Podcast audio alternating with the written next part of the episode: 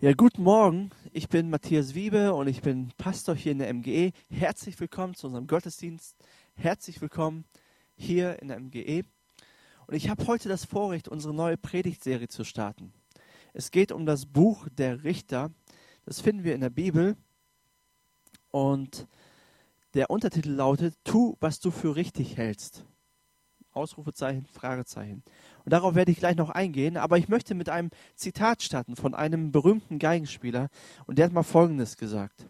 Er hat gesagt, wenn ich einen Tag lang nicht übe, merke ich den Unterschied. Wenn ich zwei Tage lang nicht übe, merken meine Freunde den Unterschied. Wenn ich drei Tage lang nicht übe, spricht das Publikum darüber. Natürlich will er mit diesem Zitat äh, Musiker zum Üben bewegen und motivieren. Aber wir kennen das alle aus anderen Bereichen. Hey, wenn wir Dinge nach, vernachlässigen, bekommen wir Probleme. Das merken wir. Das merken andere. Zum Beispiel, wenn du dich selber vernachlässigst. Wenn du sagst, okay, waschen ist heute mal nicht dran. Das ist nicht so wichtig. Es wird überbewertet. Hey, das merkst du schon am ersten Tag. Irgendwie kommen dann komische Gerüche, Gerüche zum Vorschein. Und das Problem ist, irgendwann merken das auch die Menschen um dich herum, deine Freunde. Und dann bekommst du ganz, ganz große Probleme. Auf einmal hast du weniger Freunde wie vorher, weil du dich selber vernachlässigt hast. Aber wir kennen das auch aus unseren Familien. Wenn wir unsere Kinder, wenn wir unsere Frau vernachlässigen, nur unsere, unser Job, unsere Karriere, unsere Hobbys oder wer weiß was im Kopf haben, dann merken wir, ey, wir bekommen große Probleme in der Familie. Und so gibt es ganz verschiedene andere Bereiche oder Freunde. Hey, du kannst einen richtig guten Freund haben, aber wenn du keine Zeit mehr mit ihm verbringst, dann merkst du, okay, aus guten Freunden werden einfach nur Bekannte. Und das ist das Problem auch im Buch der Richter. Und noch viel krasser. Es geht im Buch der Richter um das Volk Israel und ihre Beziehung zu Gott. Und sie vernachlässigen Gott immer wieder. Sie wenden sich immer wieder von ihm ab. Und das ist immer so ein Prozess, der über Jahre geht und immer schlimmer wird. Und dadurch bekommen sie ganz, ganz große Probleme. Und ähm, ich möchte euch einen kurzen Überblick über das Buch der Richter geben, damit wir verstehen, warum das so ist. Oder was das Problem der, äh, der Israeliten im Buch der Richter ist. Und ich möchte mit Mose anfangen. Mose war ein großer Prophet für das Volk Israel im Alten Testament, in der Bibel insgesamt. Und er hat das Volk Israel aus der Sklaverei befreit. Israel war 400 Jahre lang in Ägypten äh, in der Sklaverei. Sie mussten arbeiten, sie wurden gequält, sie wurden misshandelt. Und nach 400 Jahren er, erhört Gott die Hilfeschreie und er befreit sie durch erstaunliche Wunder, durch krasse Dinge, die passiert sind. Und Mose führt das Volk Israel dort raus. Mit dem Ziel, in das verheißene Land zu kommen. So nennt sich das. Das heißt einfach in ein Land zu kommen, das ihnen gehört, wo sie aufblühen können, wo sie ja, wo sie ihrem Gott dienen können, wo sie sesshaft werden können. Das ist das Ziel. Aber Mose führt sie nicht dorthin, sondern sein Nachfolger Josua. Und Josua bringt sie in dieses verheißene Land, wo Milch und Honig fließt. Also das soll etwas Gutes beschreiben. Milch und Honig ist für mich immer, musste ich immer Essen und Trinken, wenn ich krank war. Kennt ihr das noch? Also Milch und Honig, damit habe ich keine gute Verbindung. Ich mag Milch, aber Honig nicht so gerne. Aber es steht für etwas Gutes. Es steht dafür, es ist ein, ein, ein schönes Land. Etwas, wo man, wo man gerne ist, wo man gerne mit der Familie ist. Und Josef führt sie dort hinein. Und er gibt ihnen eins mit, er sagt ihnen, hey, haltet Gottes Gesetz, seid ein Vorbild für alle anderen Nationen dadurch. Lebt nicht angepasst, sondern haltet an Gott fest. Vernachlässigt ihn nicht, sondern bleibt ganz an ihm dran. Und das Buch der Richter startet mit dem Tod von Josua. Und Josua stirbt und danach verfällt Israel. Sie versagen total. Ein totales Versagen. Es wird immer schlimmer im Buch der Richter. Sie wenden sich von Gott ab sie, sie sündigen genauso wie die anderen Nationen. Anstatt Vorbild für die andere Nation zu sein, passen sie sich lieber an, so, wollen so sein wie alle anderen. Sie tun, was sie für richtig halten. Und Tim Keller, ein Pastor aus New York, den ich sehr schätze, der sagt über das Buch der Richter Folgendes. Das Buch der Richter beschreibt erbärmliche Menschen, die abscheuliche Dinge tun. Das Buch der Richter beschreibt erbärmliche Menschen, die abscheuliche Dinge tun. Und so kann man das wirklich zusammenfassen. Und es wird immer schlimmer. Der moralische Verfall ist immer, immer schlimmer. Und in Kapitel 2 finden wir, so die, finden wir das Fundament für das gesamte Buch der Richter. Und dort wird ein Zyklus beschrieben, der sich immer wiederholt. Und ihr seht das hier an der Leinwand. Und es passiert immer dasselbe. Die Geschichte wiederholt sich immer wieder. Und das Problem ist, Israel lernt nicht aus ihrer Geschichte, sondern sie machen immer wieder dieselben Fehler, bekommen immer wieder dieselben Probleme und, äh, und machen immer so weiter. Und zwar beginnt es immer damit, dass sie rebellieren. Das heißt, sie wenden sich von Gott ab, sie vernachlässigen Gott. Dann wird Gott zornig dann lässt Gott zu, dass sie von den Feinden ringsherum, von den Nationen unterdrückt werden. Dann schreien sie um Hilfe, bis es nicht mehr geht. Dann erwählt Gott einen Richter, der sie errettet und befreit. Dann haben sie einen Frieden für eine kurze Zeit. Dann stirbt der Richter und das Ganze geht von vorne los. Das ganze Problem startet von vorne. Und wir lesen auch bei den Richtern, dass auch sie nicht vollkommen sind, dass auch sie versagen. Und dass sie eigentlich unvollkommene Retter sind. Ich möchte noch kurz den Begriff Richter erklären. Richter heißt das Buch deswegen, weil die Menschen, die Israel führen, Richter genannt werden. Aber Richter ist nicht so, wie wir uns das vorstellen, so Männer und Frauen in Roben, die im Gerichtssaal sitzen mit einem Hammer in der Hand und Recht sprechen. Denn die Richter im, im Alten Testament und auch gerade im Buch der Richter waren eher Freiheitskämpfer, Generäle, äh, Kriegsführer und so weiter, die Schlachten gekämpft haben, wo es richtig blutig zuging. In den, Zeiten, in den Zeiten des Friedens, dort haben sie auch Recht gesprochen und gerichtet und so weiter und so fort. Aber sie waren eher Kämpfertypen. Aber auch an ihnen sehen wir, hey, sie waren nicht perfekt, sie waren unvollkommen. Und jetzt fragt sich der eine oder andere hier, ja, warum, in, warum predigen wir über dieses Buch der Richter? Wenn er so brutal ist, wenn er so düster ist, warum gibt es sogar eine Predigtserie darüber? Das verstehe ich gar nicht. Es gibt auch viele andere Bücher in der Bibel, zum Beispiel das Hohelied der Liebe, wo es um Liebe geht, um schöne Gefühle und ja, wo es alles so herrlich ist, wo so seicht ist. Darüber sollte man auch bringen. Warum über so ein düsteres Buch? Und ich möchte euch ganz kurz erklären, warum ja, wir dieses Buch ausgewählt haben. Zum einen möchte ich euch zeigen, dass alle Bücher der Bibel von Gott inspiriert sind. In allen Büchern der Bibel finden wir Wahrheiten Gottes, die uns helfen können, ähm, unser Leben zu verändern, die wichtig für unser Leben sind. Und das Zweite ist, ich möchte euch zeigen, dass alle Bücher in der Bibel, ob Altes Testament, die Zeit vor Jesus, oder ob das Neue Testament, die Zeit, die über Jesus berichtet und alles, was danach kommt, dass alle Bücher über das Evangelium, über die gute Nachricht von Jesus Christus sprechen. Dass überall Jesus Christus zu finden ist. Das Dritte ist, das Buch der Richter ist ein Spiegel für uns selber, und ein Spiegel für die Menschheit und unsere Gesellschaft. Es zeigt uns, wie, wie tief wir eigentlich sinken können, wie brutal wir werden können, wie gottlos wir eigentlich werden können. Und dass es eine Gefahr ist. Und es hilft uns, aus der Geschichte zu lernen. Und ich hoffe, wir lernen aus der Geschichte des Volkes Israel im Buch der Richter. Und das andere ist, es wird total klar im Buch der Richter, wir brauchen Jesus. Wir brauchen ihn. Hey, wenn, wenn es durch das Buch der Richter nicht klar wird, dass wir Jesus brauchen, dann bin ich am Ende mit meinem Latein. Dann weiß ich gar nicht mehr,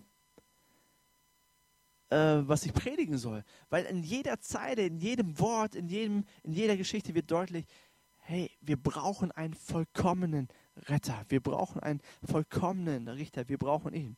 Und ich hoffe, dass das in dieser Predigt klar wird, aber auch durch die gesamte Predigtserie, dass wir viel für unser Leben mitnehmen können. Israel lebte zu Zeiten der Richter in einer multikulturellen und einer pluralistischen Gesellschaft, wo es viele Götter gab, viele Götzen gab, viele andere Religionen.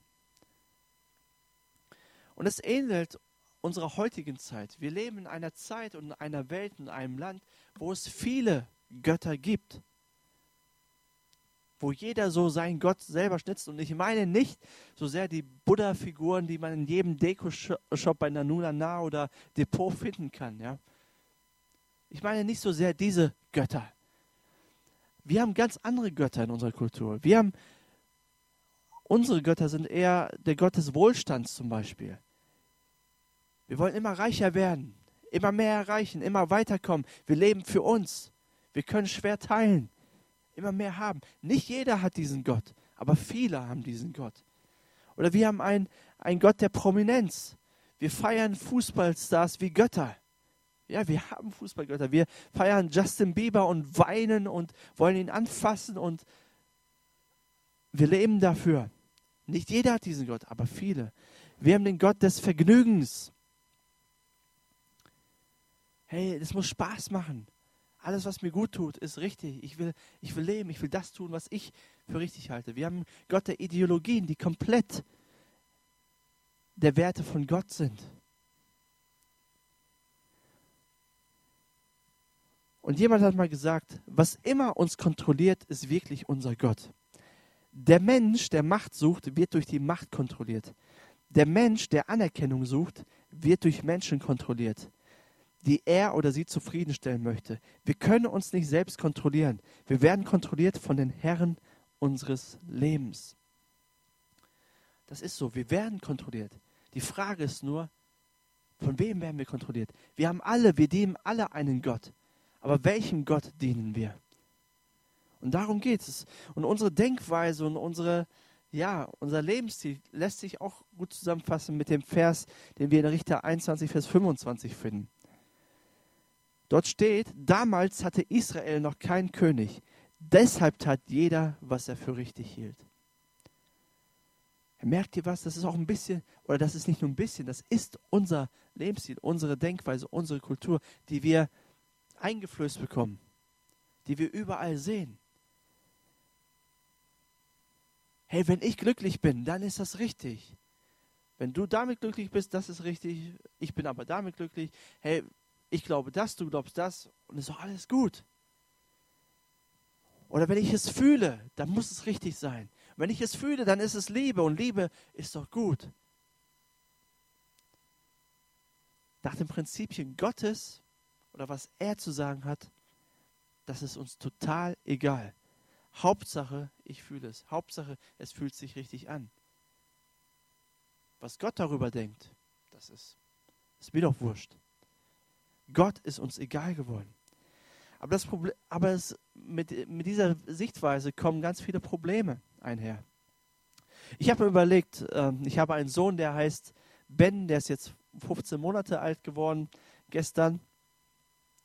Und ich habe mir überlegt, okay, was, was wäre, wenn er so nach diesem Lebensstil leben würde? Ich tue, was ich für richtig halte. Denn das möchte er. Diese Denkweise wird schon ganz früh in den Menschen eingepflanzt. Ich will das tun, was ich für richtig halte.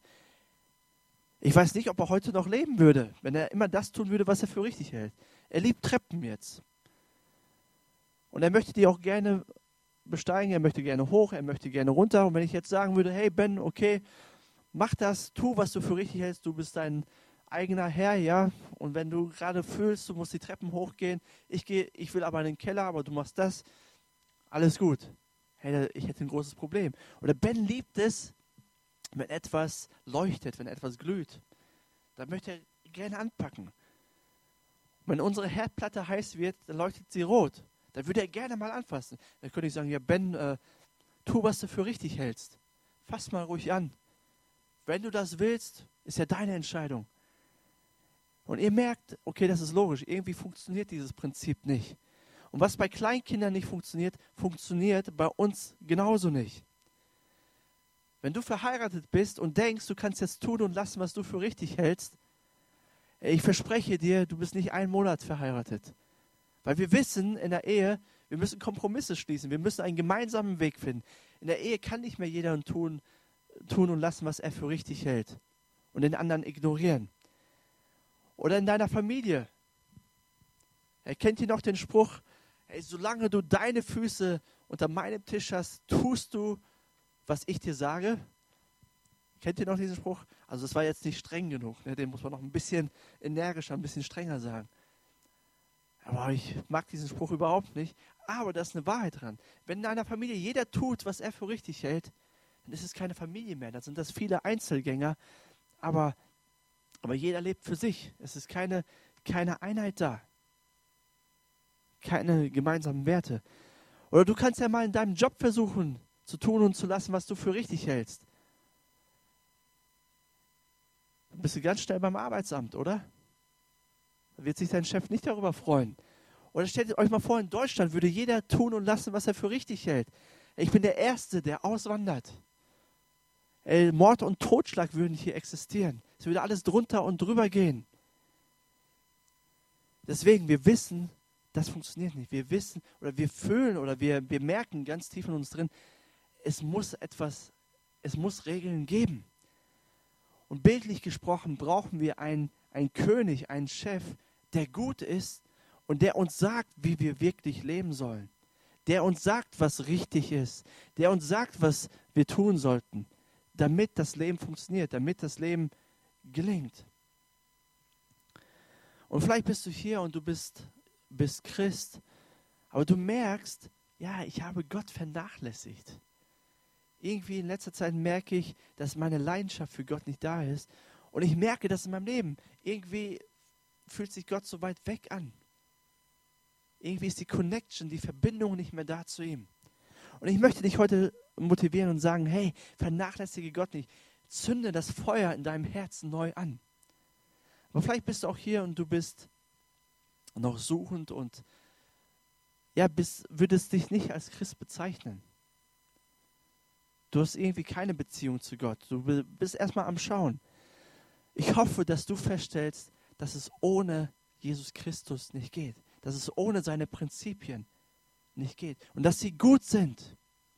Dass es nicht gut ist, zu tun und zu lassen, was man für richtig hält, sondern dass man merkt, okay, ich brauche jemanden, der, der, der mir sagt, was gut ist und was richtig ist.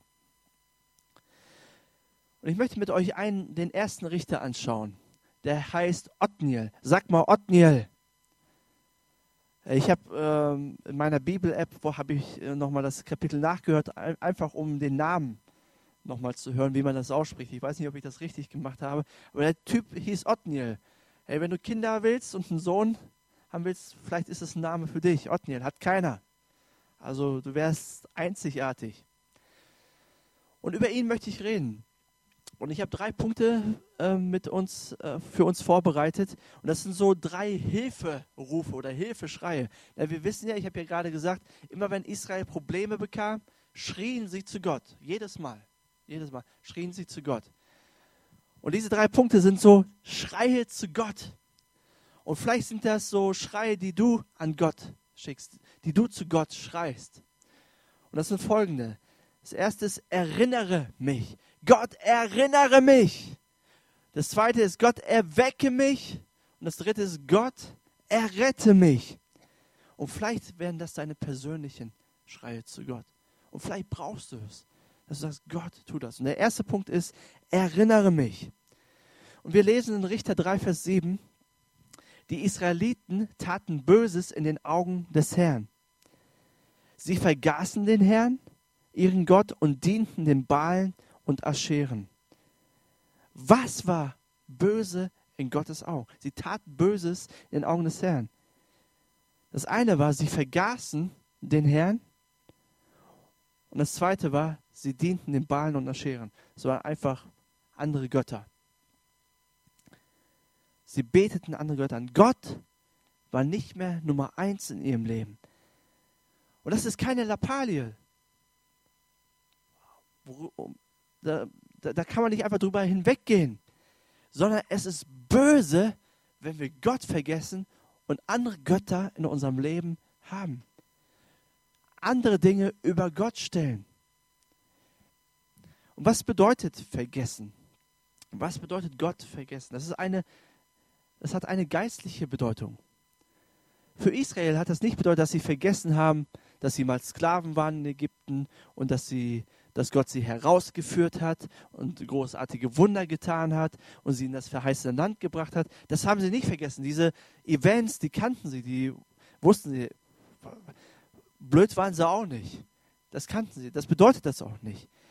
Aber vergessen bedeutet, obwohl man weiß, wer Gott ist und was er will, tut man diese Dinge nicht.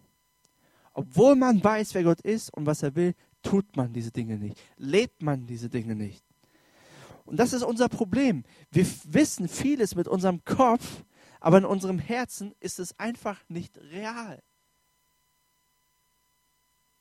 Wir wissen so, wir wissen, was wir tun sollten, aber es ist nicht real. Und das gilt für diejenigen, die Jesus Christus schon lange nachfolgen, die sich Christen nennen, aber es gilt auch für diejenigen, die äh, nicht an Gott glauben oder nicht an Jesus glauben. Wir wissen intuitiv ganz oft, was gut wäre, wie wir mit Menschen umgehen sollten, wie wir zusammen leben sollen. Aber wir leben es einfach nicht. Wir kriegen es einfach nicht hin. Und das ist böse in Gottes Augen. Böse. Wir wissen, auch als Christen, dass wir vergeben sollten. Dass wir loslassen sollten. Aber wir kriegen es einfach nicht geregelt. Wir holen immer die alten Geschichten raus. Und können nicht loslassen. Wir wissen, dass wir großzügig sein sollten als Christen. Aber wir sind manchmal so geizig. Wir können nicht teilen. Wir, wir leben nur für uns und, und denken nur an uns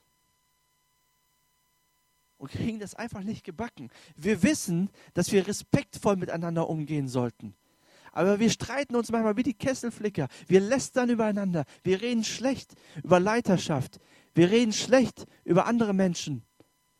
Und wir wissen, dass wir das nicht tun sollten. Wir wissen, dass wir uns nicht Sorgen machen sollen. Aber was tun wir? Wir sorgen uns. Wir, wir, wir vertrauen Gott nicht wirklich. Und das ist böse. Das ist böse. Wow. Ist das nicht zu krass formuliert? Ich weiß nicht. Gott sagt es so. Das ist böse. Wenn wir nicht das leben, was wir sagen oder was wir glauben, was wir wissen. Und das ist ein Problem, auch gerade von uns Christen. Zum Glück ist es nicht mein Problem, zum Glück, zum Glück ist es nur euer Problem. Nein, jeder von uns hat dieses Problem, ich auch. Und ich will nicht einfach drüber hinweggehen und sagen, ach Gott ist doch lieb und Gott vergibt doch gerne und er gibt uns immer eine neue Chance, immer eine zweite Chance. Nein, ich will herausstellen, dass es ein großes Problem ist, dass Gott das als böse ansieht. Das müssen wir erstmal sacken lassen, das müssen wir verstehen. Weil erst wenn mir klar wird, wer ich eigentlich bin und wer Gott ist, erst dann macht das Evangelium von Jesus Christus Sinn. Erst wenn mir klar wird, hey, ich tue böse Dinge in den Augen Gottes, vielleicht nicht in meinen Augen und vielleicht auch nicht in den Augen der Menschen, aber in Gottes Augen. Und erst wenn mir klar wird, wer Gott ist, dass er heilig ist, dass seine Forderungen groß sind, Erst dann wird mir klar, hey Mann, ich krieg das nicht gebacken. Ich brauche einen Retter. Ich brauche einen Befreier. Wer hilft mir? Wer holt mich raus? Ich versage so oft. Ich brauche Hilfe. Ich brauche jemand, der mich befreit. Aber das müssen wir erstmal sagen, das müssen wir verstehen. Gott nicht zu vergessen. Erinnere mich, ist unser Schrei. Gott erinnere mich. Der zweite Punkt ist, erwecke mich. Das ist der Grund, warum Israel immer wieder Erweckung brauchte und warum wir das immer wieder brauchen. Weil wir Meister darin sind, zu vergessen, zu vernachlässigen, vom Wege abzukommen. Das können wir alle sehr, sehr gut. Und Erweckung oder Erwecken, ja, Erwecken ist eher so ein christlicher, frommer Begriff. Und ich möchte den erklären. Erweckung heißt eigentlich nichts anderes als eine neue Begeisterung für Gott zu haben. Eine neue Leidenschaft und Begeisterung für das Evangelium, für die gute Nachricht von Jesus Christus zu haben. Einfach, ja, einfach mit Freude Gott nachzufolgen, Gott wieder an Nummer eins zu stellen, nach seinen Prinzipien zu leben, einfach eine Begeisterung darüber haben und, äh, ihr Gott zu lieben mit allem, was ich bin und habe. Das bedeutet eigentlich Erweckung. Oft beginnt, oder ich weiß nicht, vielleicht erinnerst du dich noch an dein Leben, wo du so an die ersten Tage, wo du Christ geworden bist und du hast gut angefangen, du warst dynamisch, du warst voller Leidenschaft und über die Zeit merkst du, okay, es ist statisch geworden. Irgendwie ist mein Glaube Pflichterfüllung geworden.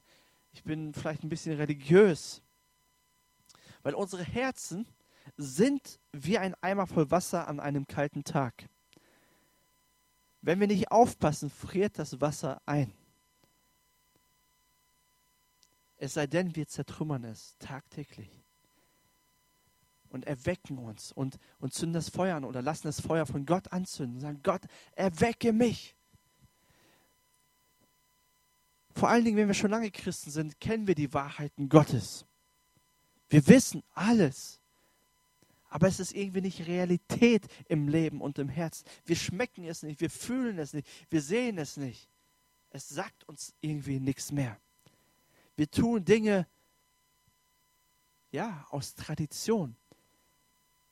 Tradition ist ja nichts Schlechtes, aber Tradition sind gute Dinge, die wir ohne Leidenschaft tun. Traditionen sind Dinge, die, gute Dinge, die wir ohne Leidenschaft tun. In die Kirche gehen, gehen kann eine gute Tradition sein. Aber für viele ist es nur Religion, ist es nur eine Pflichterfüllung. Ja, ich gehe ein, zweimal in die Kirche oder ich gehe in den Gottesdienst, aber das bewegt mich irgendwie nicht mehr. Oder für viele ist eine Tradition, ein Tischgebet zu sprechen oder ein Abendgebet.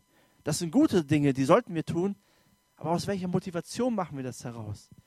Oder wir singen Lieder oder wir spenden sogar. Aber einfach, um Dinge abzuarbeiten. Und wir werden merken, hey, wenn wir das ohne Leidenschaft tun, dann ist es nur religiös. Dann sind wir ein bisschen fromm angehaucht, aber Gott ist trotzdem ganz. Also gefühlt für uns weit weg. Es hat nicht viel mit unserem Leben zu tun. Und Petrus, ein Nachfolger von Jesus, ein Jünger von Jesus, ähm, der schreibt mal Folgendes in einem seiner Briefe. Und das hilft uns sehr. In 2. Petrus 1, Vers 5, dort schreibt er, strengt euch deshalb an, diese Zusagen Gottes in eurem Glauben zu leben. Dann zeigt sich euer Glaube durch ein vorbildliches Leben. Ein vorbildliches Leben aber führt zur tieferen Erkenntnis Gottes. Er sagt, lebe, was du sagst oder lebe, was du glaubst. Tu die Dinge, die du weißt. Aber um das zu tun, brauchst du einen Plan. Das musst du tagtäglich tun, das musst du absichtlich tun. Und das bedeutet auch, dass du dich anstrengen musst. Streng dich an dafür. Du musst das wollen. Hey, ich will erweckt leben. Ich will mich erinnern. Ich will das tun und das leben, was ich sage, was ich glaube, was ich weiß. Aber Petrus sagt nicht, euer Problem ist, dass ihr euch zu wenig anstrengt, dass ihr zu wenig leistet. In Vers 9 beschreibt Petrus das Kernproblem. Er sagt, wer so nicht handelt, also wer nicht das lebt, was er weiß, der ist blind oder ein bisschen abgeschwächt, zumindest sehr kurzsichtig. Solche Leute haben schon vergessen, sagt mal vergessen. Solche Leute haben schon vergessen, dass Gott sie von ihrem früheren Leben, das voll Schuld war, reingewaschen hat. Ist wieder dasselbe Problem. Wir haben vergessen. Wir haben vergessen, was Jesus Christus für uns getan hat. Dass er für unsere Schuld am Kreuz gestorben ist. Dass er sein Leben für mich gegeben hat. Dass er, obwohl ich Sünder war, geliebt hat. Dass er mir eine neue Zukunft, eine neue Hoffnung gegeben hat. Dass ich zu ihm gehören darf. Dass ich Kind Gottes bin. Hey Leute, wenn wir das vergessen, wenn das nicht Realität ist in unserem Leben, dann werden wir Gott immer wieder vernachlässigen. Wenn wir immer wieder vom Weg abkommen, dann werden wir immer wieder versagen. Dann werden wir immer wieder das tun, was wir für richtig halten und Gott links liegen lassen.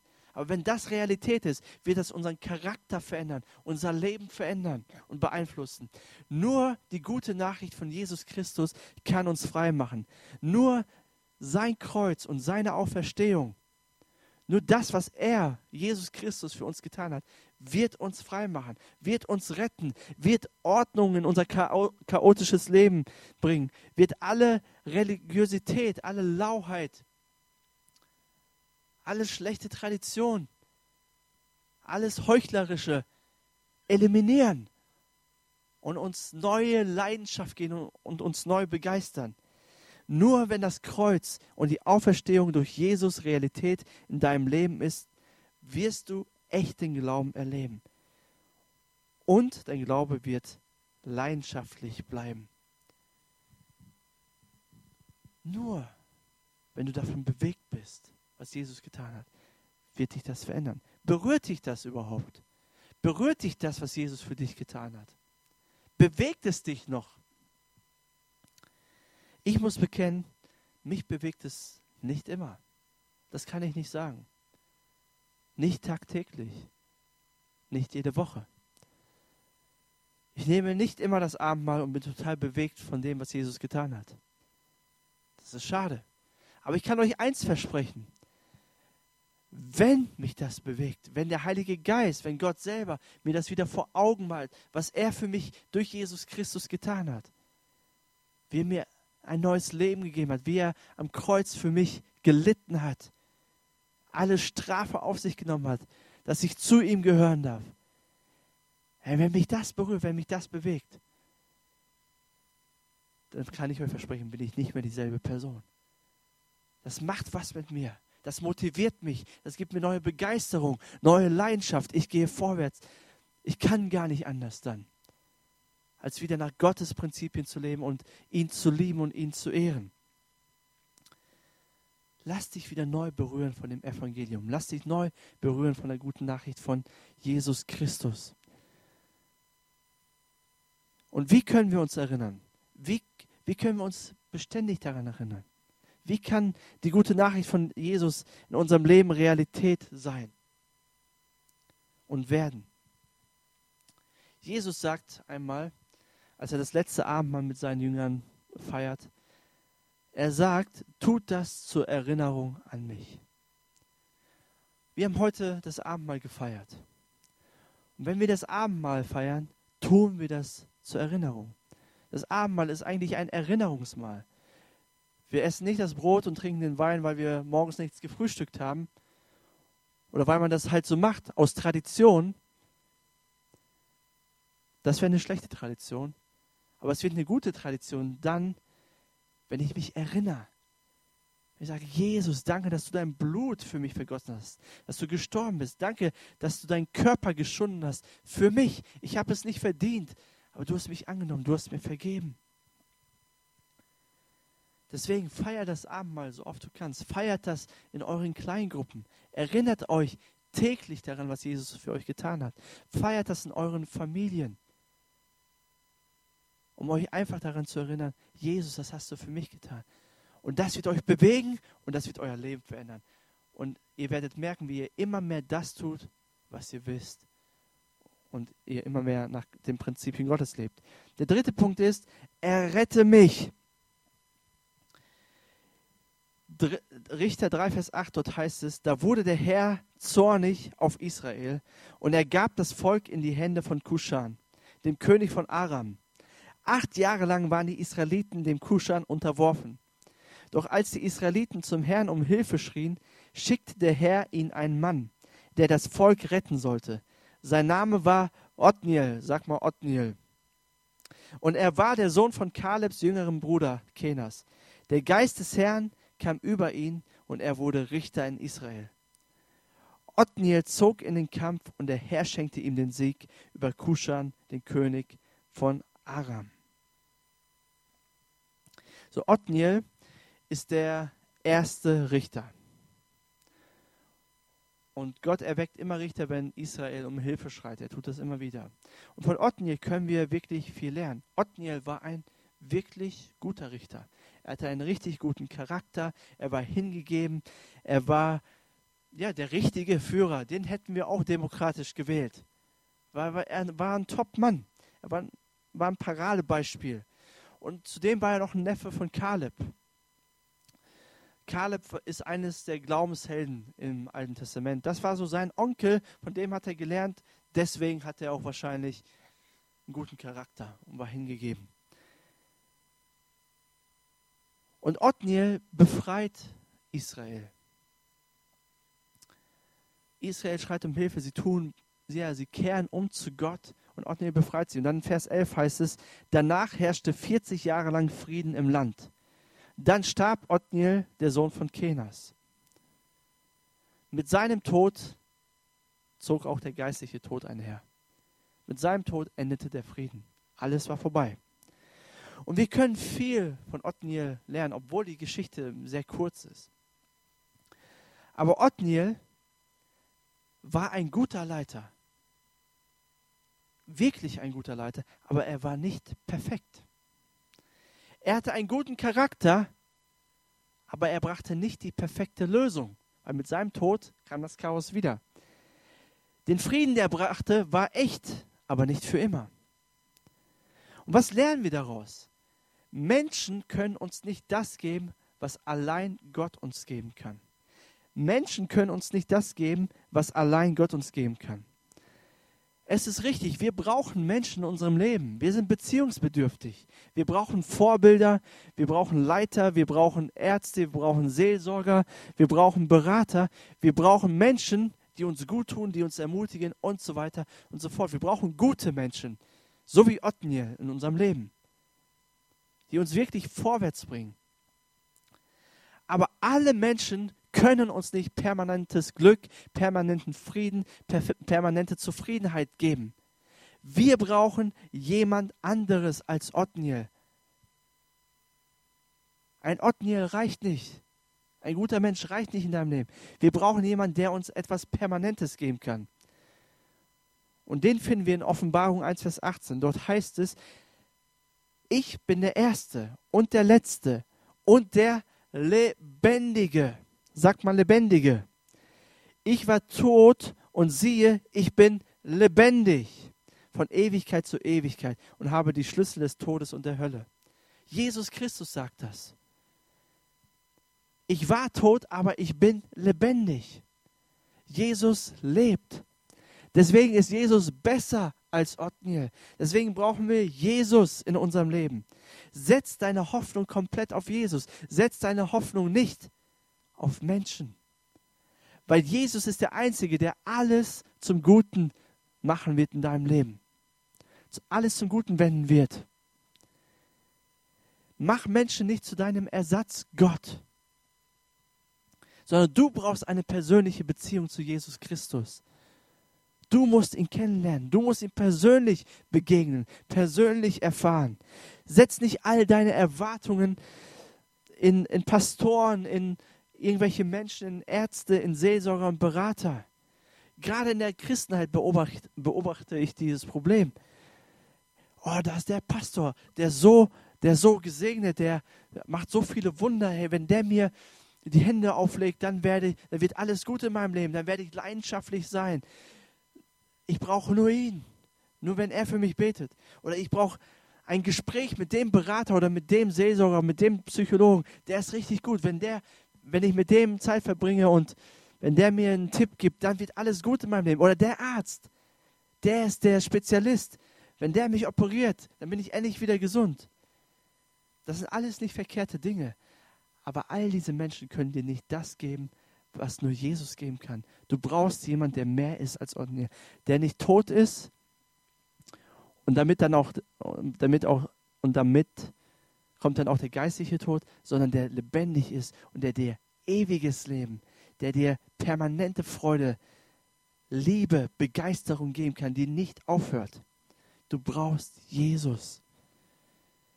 Menschen sind nur Werkzeuge Gottes, aber Jesus ist allein derjenige, der alles für dich sein möchte und alles für dich sein kann. Ich habe im ersten Punkt gesagt, wir alle tun böse Dinge in den Augen Gottes. Jeder von uns. Keiner von uns ist perfekt. Wir alle sind, haben einen Hang dazu, unsere Leidenschaft und Begeisterung auch gerade für Gott zu verlieren. Jeder ist in Gefahr, ein Heuchler zu sein. Ob du Christ bist oder ob du nicht Christ bist. Und oft ist der einzige Weg, wieder zurückzufinden, zu schreien zu Gott. Gott, erwecke mich. Gott, erinnere mich. Gott, errette mich. Und vielleicht ist es dein Schrei heute Morgen. Herr, wenn du merkst, ja, ich habe Gott vernachlässigt und ich lebe eigentlich nicht das, wovon ich überzeugt bin, was ich weiß, schrei zu Gott. Und in Jesus Christus hat er dir vergeben. In Jesus Christus, weil Jesus lebt und heute noch lebendig ist, kann er dich dort rausholen und kann dir eine neue Begeisterung geben. Wenn du ihm vertraust, wenn du sagst, Gott, ich kann nicht mehr weiter, aber weil du für mich gestorben bist und weil du auferstanden bist, habe ich neue Hoffnung in dir, kann ich neue Hoffnung in dir finden. Jesus gibt dir ewigen Frieden, wenn du ihm vertraust. Amen. Amen. Lass uns zusammen beten.